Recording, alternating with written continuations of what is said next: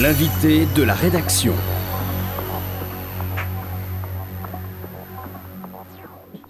Sylvain Kahn, bonjour. Bonjour. Vous êtes euh, historien et géographe, euh, vous enseignez à Sciences Po euh, les questions européennes et vous venez effectivement de faire paraître chez Odile Jacob avec Jacques Lévy un ouvrage intitulé Le pays des Européens. Et donc, vous allez nous expliquer un petit peu euh, ce, titre d'abord. Je crois qu'il y a trois points importants dans votre ouvrage je voudrais juste les, les résumer avant que nous n'en venions en question. La première, euh, le premier point, c'est que vous montrez très bien comment la géographie change le point de vue qu'on peut avoir sur les choses, notamment permet de réinterpréter l'histoire. Le deuxième euh, axe de votre ouvrage, c'est une analyse de l'Europe, de son fonctionnement, de ses représentations. Et là, ce qui est très étonnant, c'est que euh, vous montrez que ce que nous interprétons comme des faiblesses sont en réalité des forces. Vous nous expliquerez ça. Et le troisième point euh, sur lequel je vous interrogerai, ce sera ce manifeste euh, pour une révolution démocratique à taille européenne auquel, à laquelle vous nous conviez. Alors, premier point, donc le pays des Européens. L'Europe, dites-vous, est un pays. L'Europe existe et en réalité, on ne le sait pas très bien. Est-ce que vous pourriez nous éclairer déjà sur ce point? Un pays européen Un pays européen, déjà, euh, pour, euh, ça veut dire que quand on appartient à un pays ou quand on a un pays, on n'en a jamais qu'un seul. Donc déjà, il est très très important de bien comprendre que euh, on n'est pas dans l'exclusivité, mais plutôt dans l'inclusion. C'est-à-dire, c'est pas parce qu'on a pour pays l'Europe que du coup on n'a pas on n'a plus la France ou l'Estonie ou l'Irlande pour pays. Au contraire, euh, et ça c'est justement quelque chose qui fait partie de la culture européenne, c'est que euh, on peut avoir plusieurs pays en même temps, plusieurs identités en même temps. Bon, ça c'est la première chose.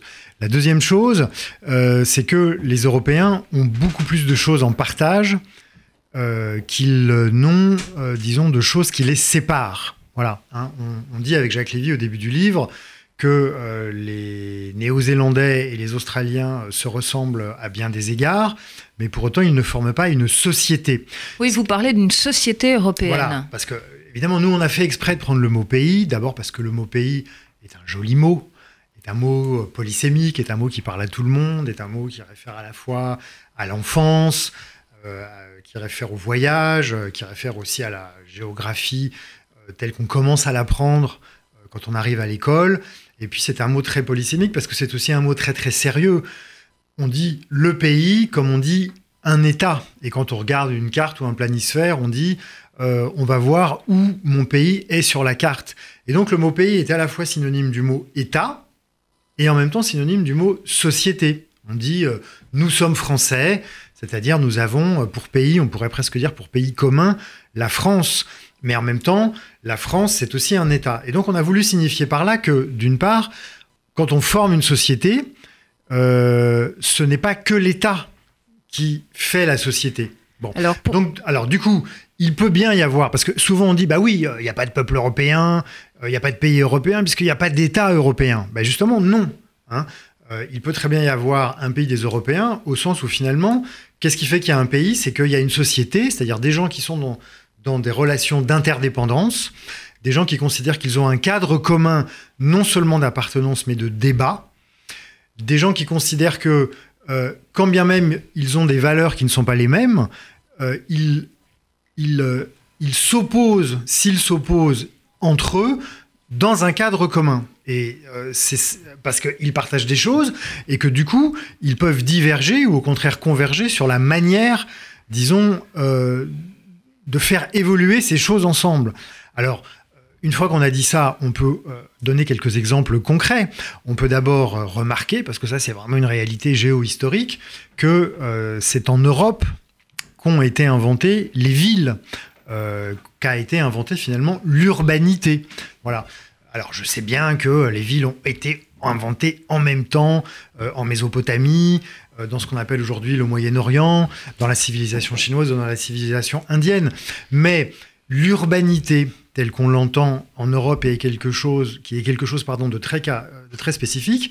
C'est l'anonymat, c'est le pluralisme, c'est le cosmopolitisme, et c'est aussi d'une très très tôt en Europe la liberté, c'est-à-dire la liberté pour les individus d'agir, d'entreprendre, d'avoir une vie sexuelle, intime ou culturelle très riche, très variée, à l'abri euh, disons, euh, des regards et surtout des pouvoirs. C'est-à-dire qu'en Europe, la ville est, au moins depuis l'Antiquité romaine ou depuis l'Antiquité grecque, un endroit qui peut être très marqué socialement, avec des hiérarchies, des relations de pouvoir, mais qui est quand même euh, un, endroit où finalement les gens sont libres, ou en tout cas toujours relativement plus libres qu'ailleurs. Un endroit où le pouvoir, en l'occurrence d'État, puisqu'il y a des formes d'État depuis très longtemps, euh, s'exerce, disons, toujours de façon un peu plus légère. Voilà. Alors tout ça forme une société européenne. J'ai envie de dire, malgré la diversité, et même on peut même dire que précisément, la diversité fait partie de ce qui constitue la société européenne. Oui, mais alors la question que je voudrais vous poser, Sylvain Kahn, c'est est-ce qu'il n'y a pas un paradoxe là Et je reprends donc l'exemple que vous donnez de la ville, puisque on voit très bien que dans euh, ce qu'on a appelé euh, l'émergence du périurbain, notamment en France autour de la, question des gilets jaunes, euh, s'est développée toute une contestation précisément de l'Europe.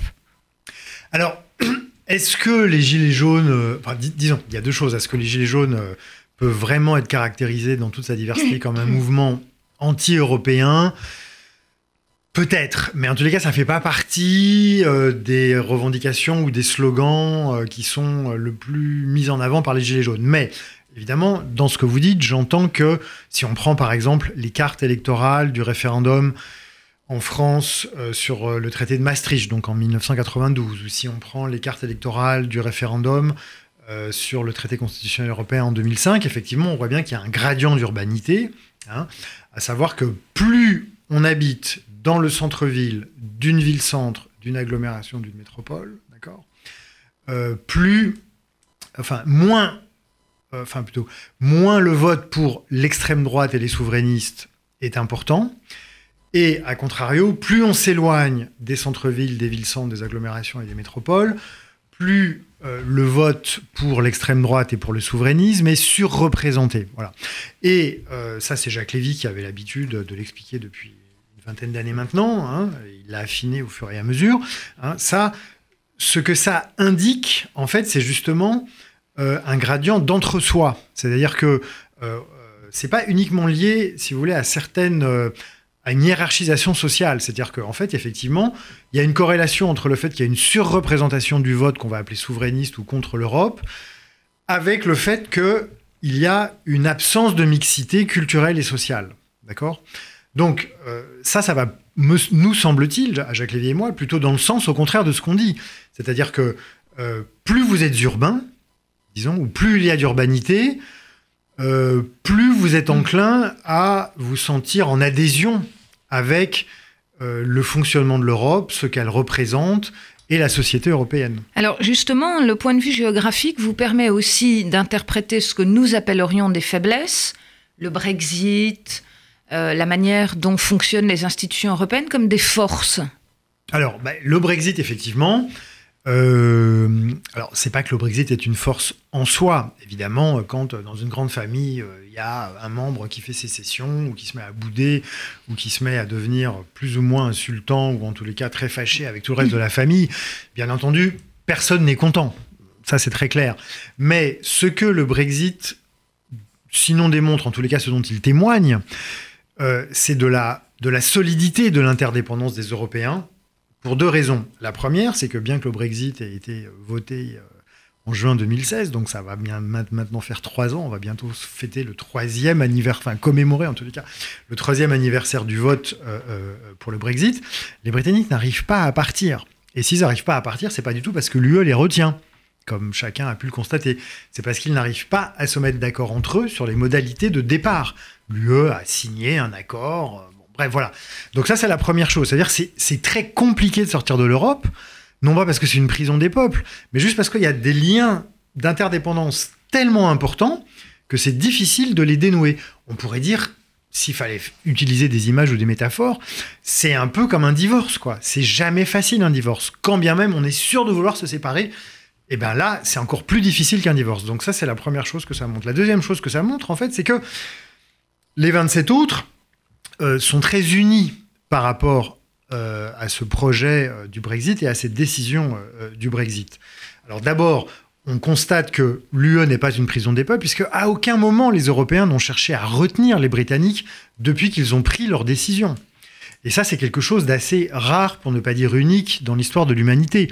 On a des tas d'exemples d'ensembles ou d'entités territoriales fédéraux, enfin d'entités territoriales fédérales et d'ensembles fédéraux, où lorsque l'un des membres veut faire sécession, et alors même que c'est prévu dans les textes de loi ou dans la Constitution, et bien sûr tout le monde peut partir quand il le veut, le reste de la famille ou de l'entité fédérale l'empêche de faire sécession, y compris par la force, par la guerre et par l'invasion militaire. Là, l'UE, c'est tout le contraire. On a, dit aux Britanniques depuis le début, si vous partez, on serait très triste, on est prêt à faire des tas de concessions pour que vous restiez, on en a d'ailleurs fait. Mais maintenant que vous avez pris votre décision, ben, on vous retient pas, quoi. On, vient dans l'UE dans un processus d'adhésion volontaire, et s'il y en a qui veulent partir, ils peuvent partir. Donc ça, ça prouve bien, nous semble-t-il, à quel point l'Union européenne est une association d'États, un ensemble, euh, démocratique et qui justement repose sur la liberté. Alors je rebondis sur ce que vous venez de dire, euh, Sylvain Kahn, un ensemble démocratique certes, mais euh, on le voit, et c'est l'un des enjeux euh, centraux de ces élections, euh, il y a un risque de nationalisme européen, c'est-à-dire que l'Europe peut être une très bonne chose quand la démocratie est forte, elle peut peut-être être une très mauvaise chose quand la démocratie s'affaiblit, et quand on voit un nationalisme, un sentiment national gagner l'ensemble des, pays qui la composent. Et vous montrez très bien que l'enjeu des élections à venir pour le Parlement européen, c'est ce risque de contamination. Alors effectivement, et vous venez de prononcer un mot qui, il y a encore euh, dix ans, était un pur et parfait oxymore, nationalisme européen. Nationalisme européen, bon, effectivement, c'est une expression qu'il nous a semblé devoir forger et qui n'existait pas avant, parce que on, le sait tous par, par définition, on pourrait presque dire par, par essence, le nationalisme n'est pas européen, puisque les Européens ont justement eu longtemps à pâtir, tout en en étant des agents, du conflit, de la rivalité entre les nationalismes, qui entre 1914 et 1945 a atteint un point d'orgue qui s'est traduit, comme on le sait, par deux guerres mondiales extrêmement violentes, brutales, avec en tout doit être en tout à 60 millions de morts, 60 millions de réfugiés, euh, deux génocides, dont 6 millions de morts dans la communauté juive, entre 500 000 et 1 million de morts dans la communauté rome. Donc le nationalisme a mené jusque-là. Voilà. Donc parler de nationalisme européen, ça suppose effectivement de constater, parce qu'on est bien obligé de le constater, que le retour du nationalisme au XXIe siècle en Europe est différent de ce qu'il a été au XXe siècle ou au XIXe siècle. Pourquoi? Parce que classiquement, le nationalisme des années 1850-1945 consistait à dire ma nation est au sommet d'une hiérarchie de nations, elle est supérieure aux autres, et au nom de cette supériorité, je peux dominer mes voisins, voire les envahir, voire les détruire. Aujourd'hui, on est dans un nationalisme qu'on pourrait appeler plutôt différentialiste, ce qui nous rappelle d'ailleurs qu'il y a eu un idéologue fort connu qui d'ailleurs revient un peu sur le non pas sur le devant de la scène, mais qui revient un peu, qui s'appelle Alain de Benoît, euh, qui, parmi les premiers dans les années 1970, a expliqué que l'avenir des nations était justement dans la différence, par opposition à la mixité, mais non plus tant dans la domination ou dans la hiérarchisation. Aujourd'hui, ce qui est très intéressant, c'est de constater que, effectivement, vous avez raison de le souligner, dans un certain nombre de pays, en France par exemple avec le Rassemblement national, mais euh, en Hongrie avec le Fidesz de Viktor Orban, en Italie avec la Ligue de Matteo Salvini. Enfin, on pourrait citer beaucoup d'exemples. Aujourd'hui, les nationalistes sont au pouvoir d'une manière ou d'une autre dans sept pays européens, soit seuls, soit en coalition. Euh, on a effectivement la réémergence de nationalisme. Mais précisément, aucun de ces mouvements nationalistes ne dit nous sommes les meilleurs. Nous sommes les plus grands, nous sommes les plus beaux, nous sommes les plus forts, et nous voulons dominer le reste des Européens. Chacun dit eh bien, euh, il est très important de conserver notre essence, puisque les nationalistes postulent que chaque nation est une essence intangible, ce qui est complètement mythique. Et ils disent, nous ne souhaitons pas nous mélanger, mais le vrai danger qui menace cette supposée essence euh, ethnico-nationale vient de l'extérieur, de l'extérieur de l'Europe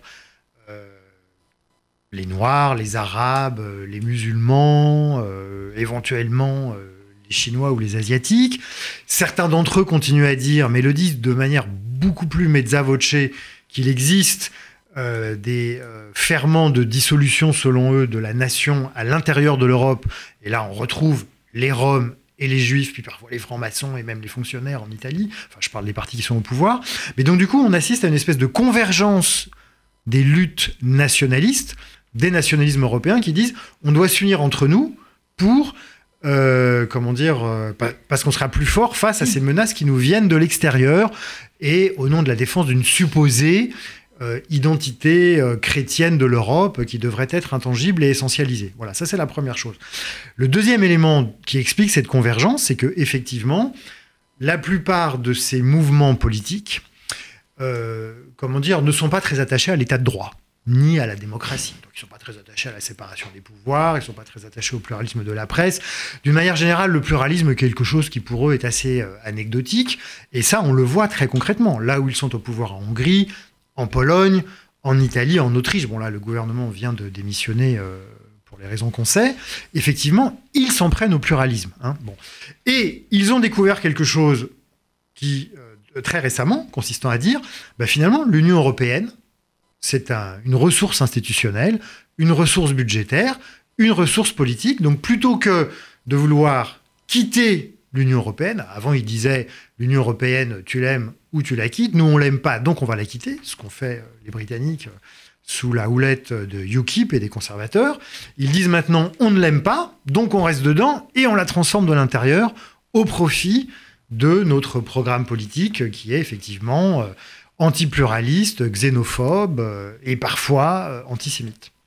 Alors Sylvain Kahn, j'en viens donc à la dernière partie, et ce sera ma dernière question euh, de, ce livre, Le pays des Européens, que vous signez avec euh, Jacques Lévy. Euh, vous montrez l'enjeu des, élections qui se tiennent le, 26 mai en disant que finalement le Parlement européen pourrait, face à ces nationalismes, se sentir investi d'une mission qui serait celle de sauver en quelque sorte la démocratie, et vous plaidez pour une démocratie représentative qui serait interactive, en appelant même d'ailleurs à la possibilité de voir s'instaurer un référendum européen. Est-ce que euh, ça n'est pas là, euh, euh, finalement, prendre un peu ses désirs pour des réalités? Comment, devant une campagne dont on voit qu'elle laisse les gens absolument indifférents en France, et tous les observateurs politiques l'ont rappelé, penser que tout d'un coup, des députés européens pourraient comme ça se sentir euh, investis d'une mission politique? Ben, euh, D'abord, ils le sont déjà. C'est-à-dire que le Parlement européen, où il y a suffrage universel, existe depuis 1979, et de facto, on ne peut que le constater, les pouvoirs, les prérogatives de ce Parlement européen au sein du système Union européenne n'ont cessé d'augmenter. Donc de toute façon, on peut, rien qu'en regardant ce qui s'est passé euh, depuis euh, près de 40 ans, considérer qu'il euh, y, a une dynamique et que cette dynamique, il n'y a pas de raison pour qu'elle s'interrompe. Hein. C'est-à-dire que même dans les cinq dernières années, le Parlement européen a accru ses pouvoirs et s'il accroît ses pouvoirs, c'est souvent parce que les parlementaires européens l'ont demandé, disons, enfin, ils ont fait des batailles politiques, entre guillemets, pour obtenir un accroissement de leur pouvoir. Et en général, ça a fini par être accepté par les exécutifs nationaux et les parlements nationaux, parce que précisément, il y a une espèce de réflexe lié à la culture de la démocratie représentative. Tout l'ensemble du personnel politique, on va dire, européen, étant acculturé à la démocratie représentative, même si depuis cinq ans ça change un peu pour les raisons que vous venez de rappeler avec euh, la croissance de partis qu'on appelle illibéraux, qui sont, disons, pas spécialement fans de la démocratie représentative. Voilà, Paul Magnette a très très bien montré que, bah, au fur et à mesure que les années passent, ça paraît logique finalement de donner plus de pouvoir à un Parlement quand on est issu d'une démocratie représentative. Donc ça c'est la première chose. La deuxième chose, c'est que effectivement, il va y avoir une grosse minorité de nationalistes eurosceptiques, euh, disons, peu attachés euh, à l'état de droit au Parlement européen, là, à partir de 2019. Donc ça va, ça pourrait, en tout cas, c'est notre euh, hypothèse, ça pourrait pousser les autres, ceux qui sont au contraire très attachés à la construction européenne, à l'état de droit et au pluralisme, à, disons, faire œuvre d'inventivité euh, pour, euh, comment dire, rendre cette offre politique nationaliste et, non pluraliste moins attractive.